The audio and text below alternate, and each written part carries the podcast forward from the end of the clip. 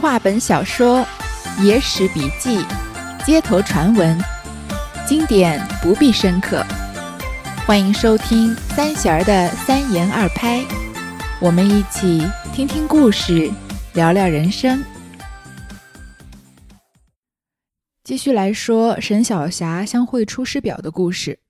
上一回说到啊，沈冯主事把沈小霞藏好之后，这李万啊慢慢慢悠悠的来到冯府大门口，结果呢门都进不去，在外面空等，好不容易进去之后呢，又转了一圈找不着人，最后啊就在冯冯府外面枯坐了一整夜，又饿又累。回到了他们下榻的客栈。本来啊，张骞和李万以为能从沈小霞的小妾文氏身上套出来沈小霞在哪里，想不到被文氏反将了一军，说啊，一定是他们两个人在外面偷偷的把沈小霞给杀了。这文氏的戏啊，还要继续演下去。老店主听见文氏说的有理，也不免有些疑心，倒可怜的妇人起来，只得劝道：“小娘子说便是这般说。”你丈夫未曾死也不见得，好歹再等候他一日。文氏道：“一公公等候一日不打紧，那两个杀人的凶身趁机走脱了，这干系却是谁当？”张骞道：“若果然谋害了你丈夫要走脱时，我弟兄两个又到这里择身？”文氏道：“你欺负我妇人家没张志，又指望好骗我。”好好的说，我丈夫的尸首在哪里？少不得当官也要还我个明白。老店官见妇人口嘴厉害，再不敢言语。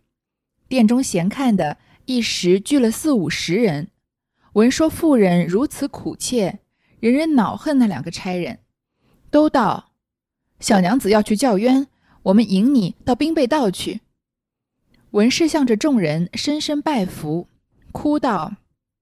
多承列位路见不平，可怜我苦难孤身，指引则个。这两个凶徒相反列位，替奴家拿他同去，莫放他走了。众人道：“不妨事，在我们身上。”张骞、李万欲向众人分剖时，未说得一言半字，众人便道：“两个排长不消辩的，虚则虚，实则实。若是没有此情。”随着小娘子道观，怕他则甚。妇人一头哭，一头走。众人拥着张骞、李万，搅作一阵的，都到兵备道前。道里尚未开门。这文氏之前演戏啊，他拦住出路，双足遁地，放声大哭，叫起屈来，都是在这个客栈的老店主面前。然后我们之前说了嘛，他说的这一系列的话有条有理，指控的非常清晰。所以老店主听见文氏说的话好像有道理，也不免起了疑心，就很可怜这个妇人，因为文氏是一个怀着身孕的，然后又从很远的地方来的异乡人嘛，天生就会。被人带有一种同情怜悯的目光来看，同时他又觉得别人又觉得她的丈夫是不是被这两个当官的谋财害命了？再加上张骞、李万是为严嵩、严世蕃他们做事的，天生这个风评就不太好，就劝他说啊，你也别这么难过，也许你丈夫还没死呢，好歹再等等他。这文氏就说啊，等是可以等，但是这两个杀人的凶犯，如果趁着这一天逃跑了，那这个干系谁来当？谁来承担这个杀了我丈夫的责任呢？张骞就说啊，如果真的是我们杀害你丈夫，那我们直接当场就跑了，我们还回来这儿干嘛呀？文氏就说啊，一定是你欺负我夫人家没张志，就是见识浅不懂事，所以呢还想回来再骗我，赶快告诉我丈夫的尸首在哪里。这老店官啊，看到这个妇人。嘴上这么厉害，说话不饶人，也不敢再帮这个张千里万说话。一时间啊，店中聚集了很多看热闹的人，有四五十个人。听着文氏啊说话这么苦切，人人都开始恨那两个差人了，都帮着这个文氏说话。其实说实话，虽然说张骞和李万是在这里面是个反面的形象，但是在这个事件上来说呢，他们是被冤枉的。所以那四五十个看热闹的人啊，也就是听了文氏的一面之词，开始恼恨起张骞、李万了。也是有一点人云亦云。我们平常啊，在大街上有热闹，就尽量不要去看。如果真的很好奇想去看的话，也最好不要跟着起哄，因为你不知道事情的来龙去脉，很容易就被人牵着鼻子走的，或者是什么这样当众表白啊，不管是男性对女性还是女性对男性，想要营造一种声势，让对方不好拒绝。因为可能追求的一方天生就有一种给人一种弱者的感觉，因为他是付出的一方嘛，所以这个吃瓜群众呢，很容易就支持这个追求者，跟着一起起哄啊，让这个被追求者答应。但是作为当事人来说啊，其实是既尴尬又有一些愤怒的。那个瞬间啊，因为有人表白，所以在这个其他人看来，好像这个人是被爱着。但其实啊，周不管是周围起哄的人，还是这个当众表白的人，没有一个人真正的去关心那个被表白的人心里是怎么想的。他是不是愿意再成为这个万众瞩目的表焦点？他是不是之前已经明确的拒绝过这个表白的人？在那样的场合之下，如果不喜欢对方，其实是很无助的一个感觉。所以，当旁观者啊，就安安静静的旁观，不要依照自己的判断啊，参与到这个事件中来。当然了，文氏的这个事件中啊，如果没有这四五十个吃瓜群众参与进来的话，那还不能成功呢。这些人啊，就说：“小娘子，你要去叫冤，我们带你到兵备道去。”这个兵备道是什么地方呢？要知道兵备道啊，要先知道一个词叫做按察司。这个按察司啊，是这个主管一省的司法事务的一个官署名。简单的来说啊，就是地方的司法机构。那兵备道呢？它的全称叫整饬兵备道，是明朝时啊在边疆和各省要冲的地区设置的整饬兵备的按察司的分道。这个兵备道啊，主要是为了稳定地方治安而设立的，同时要协助巡抚处理军务。它的军事职权啊，就包括了分理军务、操练卫所的军队和地方的民兵，还包括缉捕盗贼、镇压民乱、管理卫所的兵马、钱粮和屯田。这里的文士啊，不仅是要告官，而且还是要告官差，所以众人就说啊，我们引你到兵备道去。文士就向众人啊深深的拜服，因为他还要继续的引导舆论嘛，向他这边倾斜，说啊，我还要麻烦各位替奴家把这两个官差一起捉去，不能让他走了，因为我一个人落难，独自一人在这里，还要靠众人的帮忙。大家就说啊，不妨事都在我们身上。张千里万啊，要跟众人。分剖就是说清楚事情的来龙去脉，但是还没有说一个字半个字呢，大家就说啊，两位官差不用辩解，你到了公堂上再辩嘛，是虚是实，这个自有官府来判判断。于是呢，文氏一边哭一边走，后面的人呢就拥着张骞和李万一起到了兵备道前。这道里啊还没开门呢。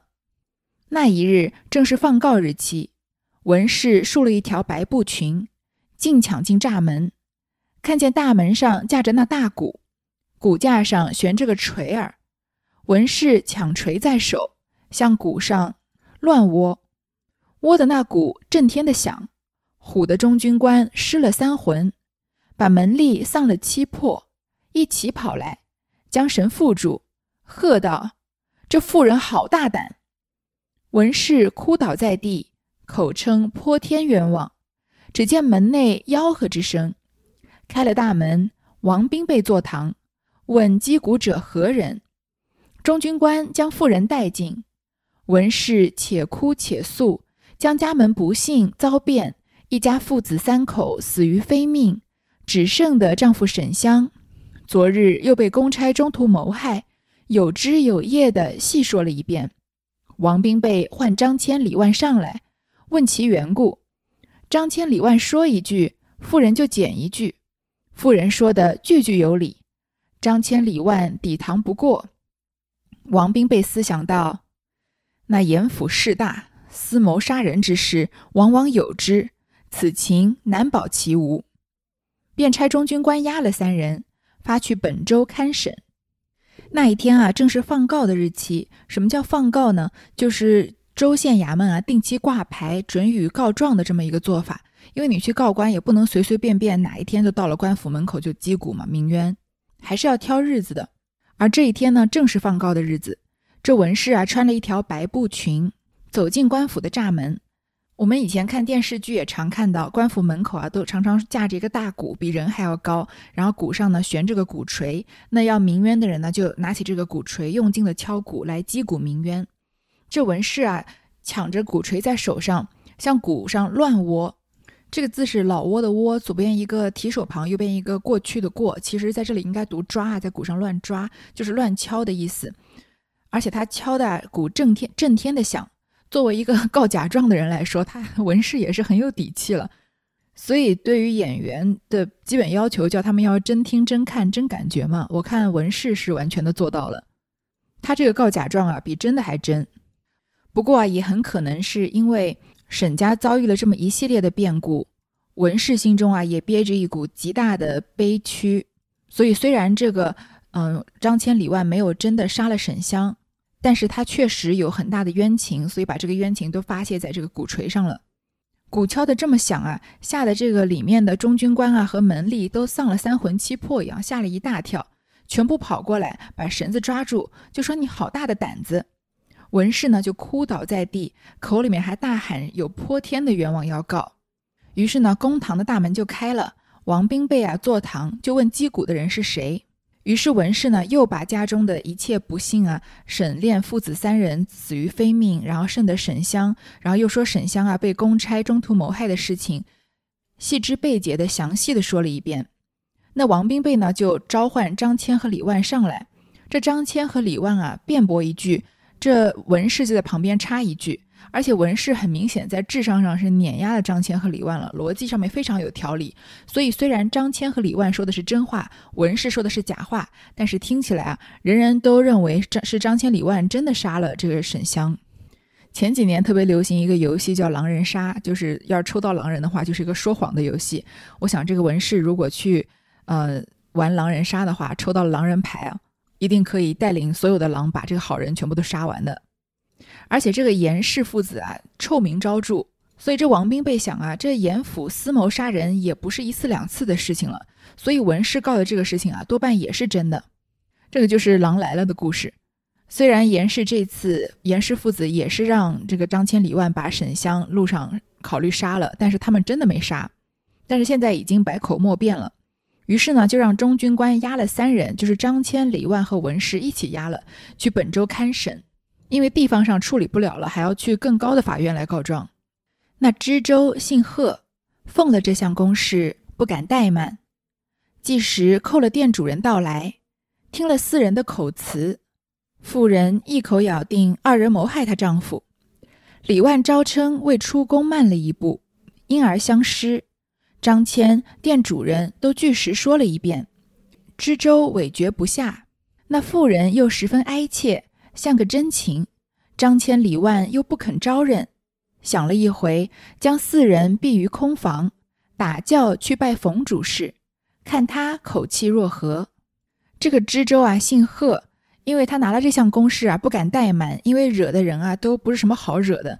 这杨张千里万啊，代表的是杨顺、陆凯，然后进而代表的是严嵩、严世蕃，而另一头呢，又是有冯主事卷入。所以呢，他就扣了店主人到来听四人的口词。这四个人呢，依然是各执一词。那这个店主人呢，就相当于是狼人杀里面的一个平民嘛，没有任何的信息。他就跟着这个妇人文氏啊，把票都投给这个张千李万了。所以虽然他说的事情是他知道的事实，但是其实并非是真正的真相。这知州呢也决定不了，然后呢，他就只好把这个四个人啊关在空房里面。自己坐着轿子啊，去拜访冯主事，去探一探这个冯主事的口风。冯主事见知州来拜，急忙迎接归厅。茶罢，贺知州提起沈香之事，才说得“沈香”二字，冯主事便掩着双耳道：“此乃严相公仇家，学生虽有年仪，平素实无交情。老公祖休得下问，恐严府知道有累学生。”说罢，站起来道：“老公祖既有公事，不敢留坐了。”贺知州一场没去，只得作别。在轿上想到：据冯公如此惧怕严府，沈香必然不在他家，或者被工人所害，也不见得；或者去投冯公，见拒不纳，别走个相识人家去了，亦未可知。这沈香啊，还在冯主事家藏着呢。这知州来拜啊，冯主事赶快迎接到这个大厅来迎接他。喝完茶，提起沈香的事情，这冯主事刚听到沈香两个字，就两个手啊捂着耳朵，说这个沈香是严相公的仇家。我虽然跟他的父亲沈炼颇有情谊，但是也很久没联系了，实在算不得有交情。千万不要问我关于他的事。如果啊，严府知道这件事情跟我有关啊，一定会连累我的。这个冯主事真的很厉害，他跟这个文氏没有套过一点招，但是两个人的戏就是特别的连贯。所以这个贺知州也觉得很没趣，就只好作别，在轿子上想啊，这冯公这么害怕严府，那沈香肯定不可能藏在他家的。也许啊，是真的被张骞和李万害了。又有可能呢，他去投奔冯家，但是呢，他没有进得去门，所以去找别的相氏人家去了。那这个案子还得继续审啊，怎么审呢？回到周中，又取出四人来，问文氏道：“你丈夫除了冯主事，周中还认得有何人？”文氏道：“此地并无相识。”知州道：“你丈夫是什么时候去的？”那张骞、李万几时来回复你的说话？文氏道：“丈夫是昨日未吃午饭前就去的，却是李万同出店门。到申牌时分，张骞假说催攒上路，也到城中去了。天晚方回来。张骞兀自向小妇人说道：‘我李家兄弟跟着你丈夫冯主事家歇了，明日我早去催他去城。’今早张骞去了一个早晨。”两人双双而回，但不见了丈夫，不是他谋害了是谁？若是我丈夫不在冯家，昨日李万就该追寻了，张骞也该着忙，如何将好言语稳住小妇人？其情可知，一定张骞、李万两个在路上预先约定，却叫李万趁夜下手。今早张骞进城，两个趁早将尸首埋藏停当，却来回复我小妇人。望青天爷爷明鉴。贺知州道：“说的是。”张骞、李万正要分辨，知州相公喝道：“你做公差所干何事？若非用计谋死，必然得财买放，有何理说？”贺教手下将那张李重则三十，打得皮开肉绽，鲜血鲜血迸流。张骞、李万只是不招。妇人在旁，只顾哀哀的痛哭。知州相公不忍，便讨来棍，将两个公差夹起。那公差其实不曾谋死，虽然腹痛，怎生招的？一连上了两夹，只是不招。知州相公再要夹时，张李苦受受苦不过，再三哀求道：“沈香实未曾死。”启爷爷立个限期，差人押小的哀寻沈香，还那文氏便了。知州也没有定见，只得免从其言。文氏且发尼姑庵住下，差司名状锁押张骞、李万二人，追寻沈香。五日一笔，店主释放宁家，将秦俱由申降兵被盗，道理依缴了。那这个贺知府啊？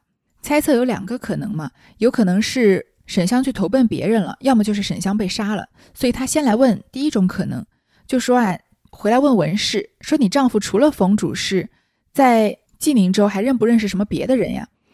文氏就说不再认识什么别的人了。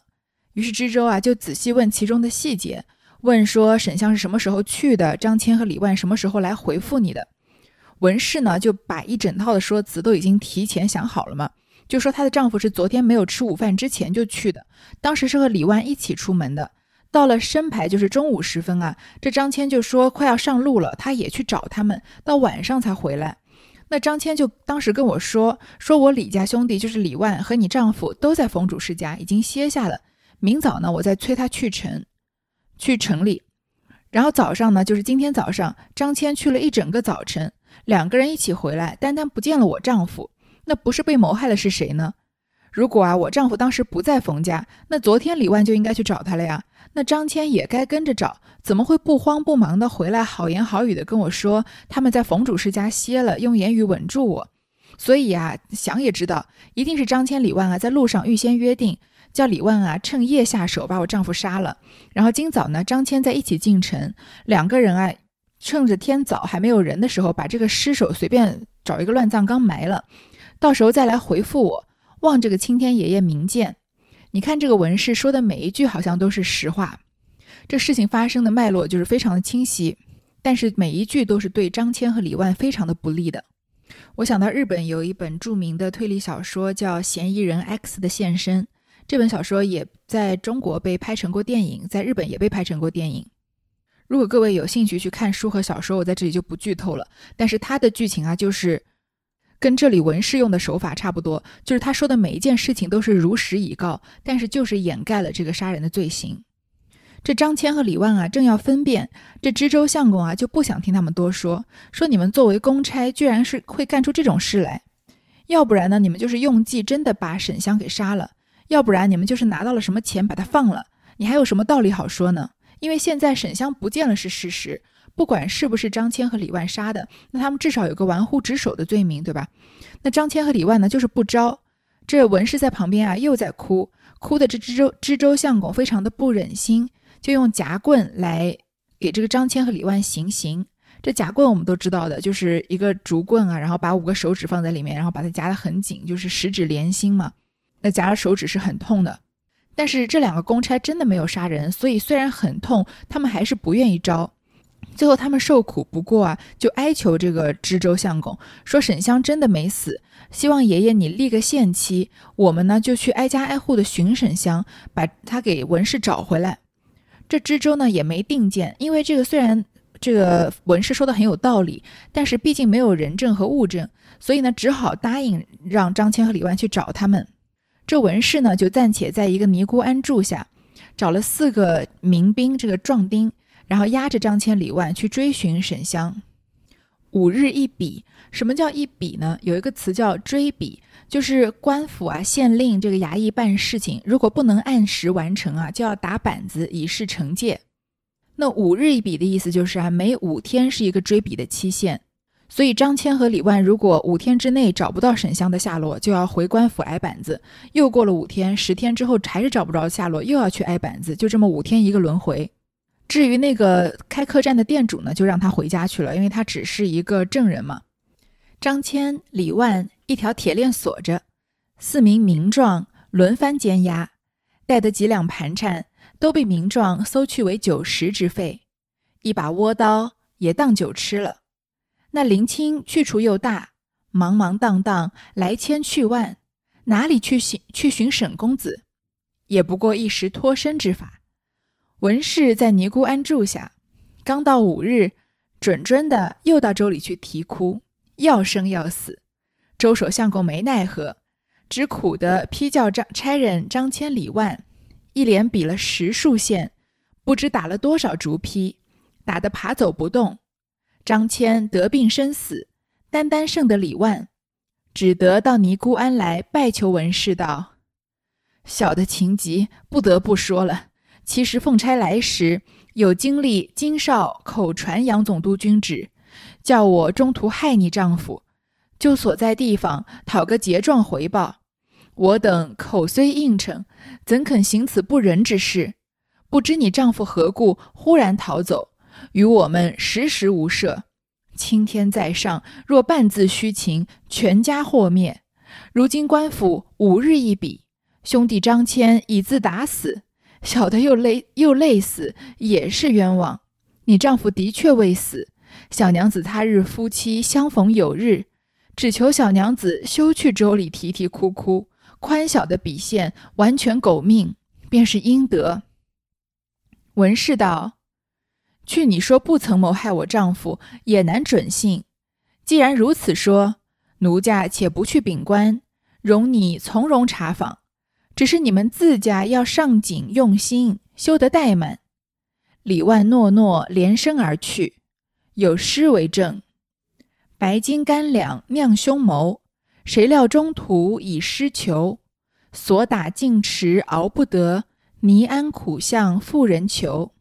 这张骞、李万啊就被锁着，有四名民兵啊轮番的监押他们，带着几两盘缠，他们呢要奉这个命去寻找沈香。但这些民兵啊对他们也很不好，他们也算是恶有恶报了，把他们的盘缠啊都搜去当酒食之费。他包。包里的这把倭刀啊，本来是要用来去砍沈香的头的，结果也被这些民兵当掉买酒吃了。那么这个地方又大，来来来去去每天的人啊成千上万，上哪儿去找沈香呢？况且沈香还躲在冯处士的家里，他们也不可能去冯府找他，所以当时也不过就是一时的脱身之法，想说把这个事情慢慢慢慢慢拖着就不了了之了。但是这个文氏怎么能让他们拖呢？他住在尼姑庵啊，每到五日就是要追笔的时候，就准准时时的又去州里边啼哭，寻生寻死觅活的。这周守相公也没办法呀，只好就叫那叫那些差人啊，让张骞、李万回来追比，就还要受罚，因为五天到了嘛，没有找到这个沈香，还要受罚。一连比了十数线，就是过了五十几天，快两个月了，这个张骞和李万啊，已经被打了十几次了。不知道打了多少板子，爬都爬不动了。张骞呢，已经被打得得病死了，因为你反反复复的挨打，每五天就要挨打，伤口没愈合，又要打得皮开肉绽，那可能会当时的医疗条件又差，也许伤口感染啊，就这么死了。那李万呢，也只剩半口气了，他就到尼姑庵来求文氏，说啊，那我现在也只好告诉你了，其实我们奉差来押你们去这个保安州的时候，确实有一个叫金少的。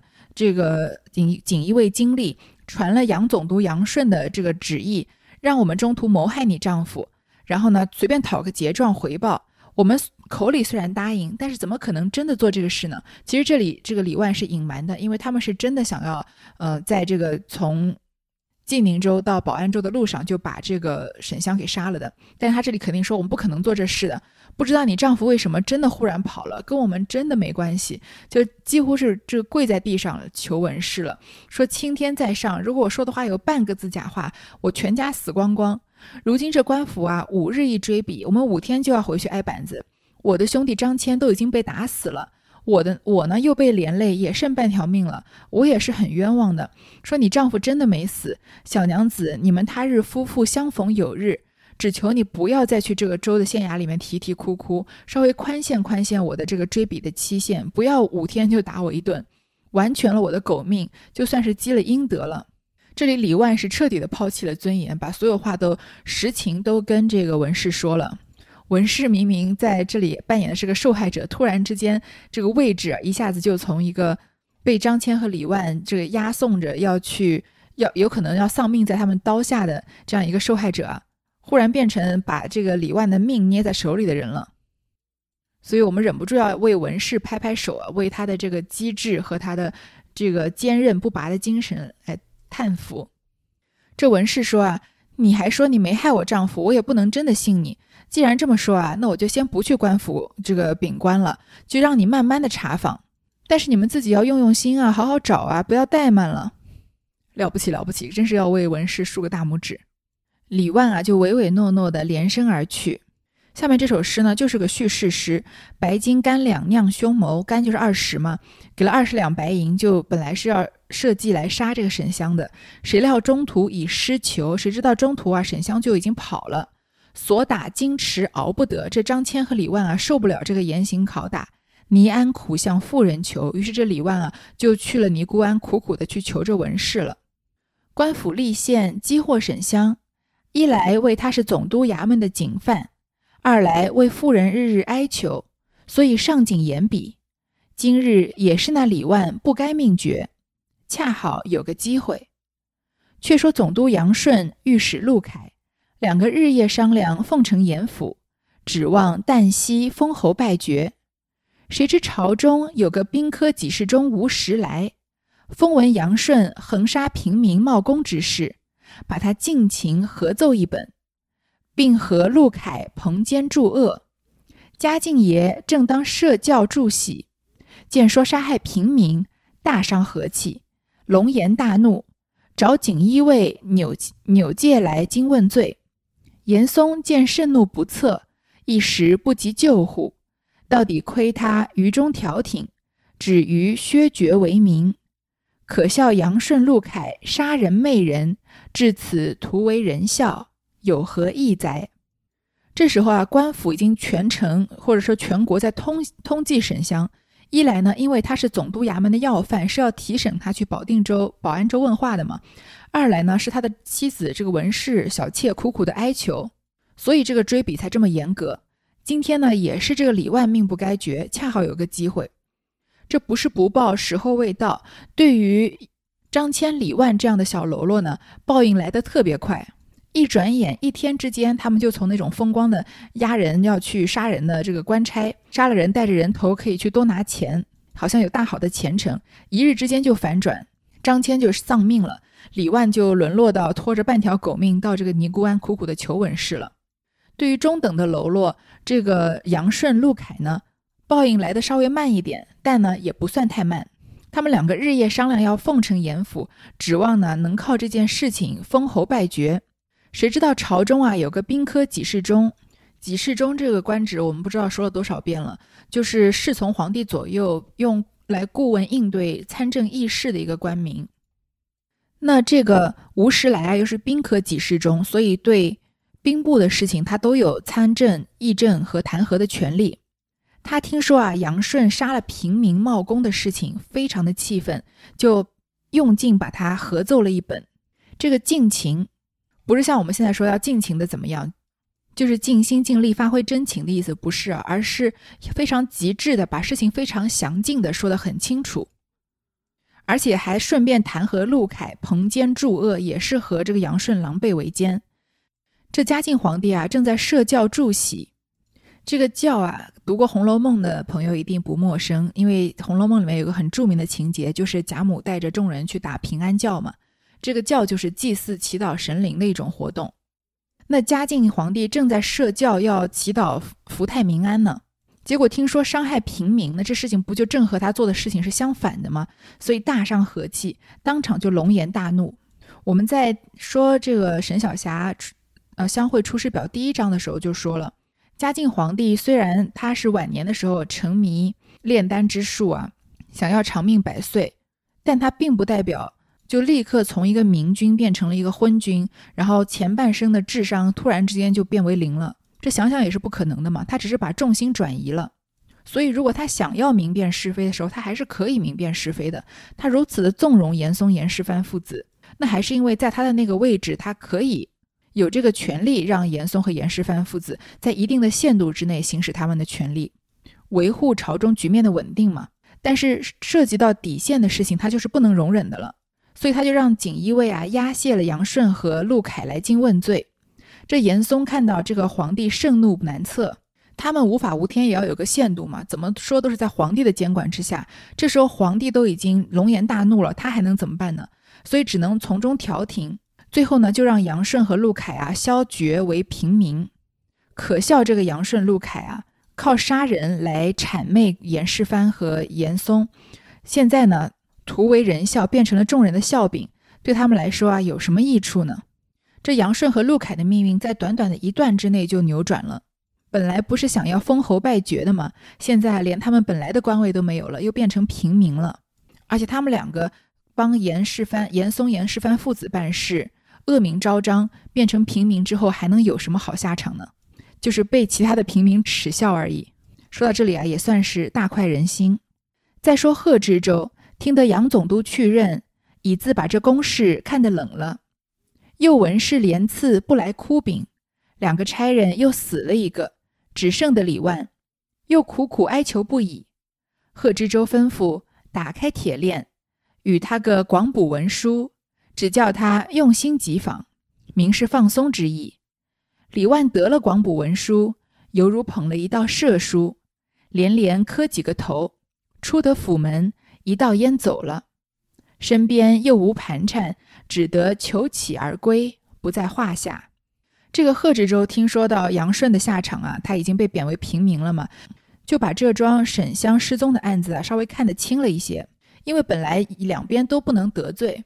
一边是正义，一边是权力，但是现在权力那方已经没有了，所以他就已经把事情看得淡了。而且文氏一开始上来哭闹得很勤，现在他又不来了，这两个差人又死了一个，这李万又苦苦的相求，所以这贺知州呢，就相当于啊是把他给放了，说打开铁链啊，给他个广补文书，就叫他用心的去集访查探沈香的下落。其实他只要不需要回来追笔，就不需要回来再挨板子，那用不用心这个。监测的客观标准是什么呢？也没有，对吧？所以李万得到这个广补文书啊，就好像拿了一道赦书一样，太高兴了，连连磕了几个头，出了府门就跑了。他要回家呀，但是身边没有盘缠，因为那些钱不都给那些民兵给拿来买酒喝了嘛，所以只好啊一边要饭一边走上回家的路，就不在话下。却说沈小霞在冯主事家复辟之中住了数月，外边消息无有不知，都是冯主事打听将来，说与小霞知道。晓得文氏在尼姑庵寄居，暗暗欢喜。过了年余，已知张骞病死，李万逃了，这公事渐渐懒散。冯主事特地收拾内书房三间，安放沈香在内读书，只不许出外，外人亦无有知者。冯主事三年孝满，未有沈公子在家，也不去起复做官。这沈小霞在冯主事家的复辟，就是这个隔间里面啊，住了好几个月。但是外面的消息呢，他都知道，都是冯主事打听来啊，告诉他的。他听说啊，文氏在尼姑庵住下，很欢喜，知道他的小妾也逃过了一劫。然后呢，过了一段时间啊，又知道张骞病死了，李万逃了。这时候已经过了一年多了。这个事情呢，渐渐就给放下了，所以他就更加的宽心了。那冯主事呢，也不让他再住在复辟里面，而是收拾了内书房三间，让他在里面读书，只是不让他出门。所以外面呢，也没有人知道沈香的下落。这冯主事啊，他不是回来奔丧的吗？他三年孝期满了，本来可以回去起复做官的，但是因为沈香在他家，他也不回去做官了。这沈香啊，其实在冯主事的家一住就住了八年。但这八年之后的故事啊，我们就下一回再说。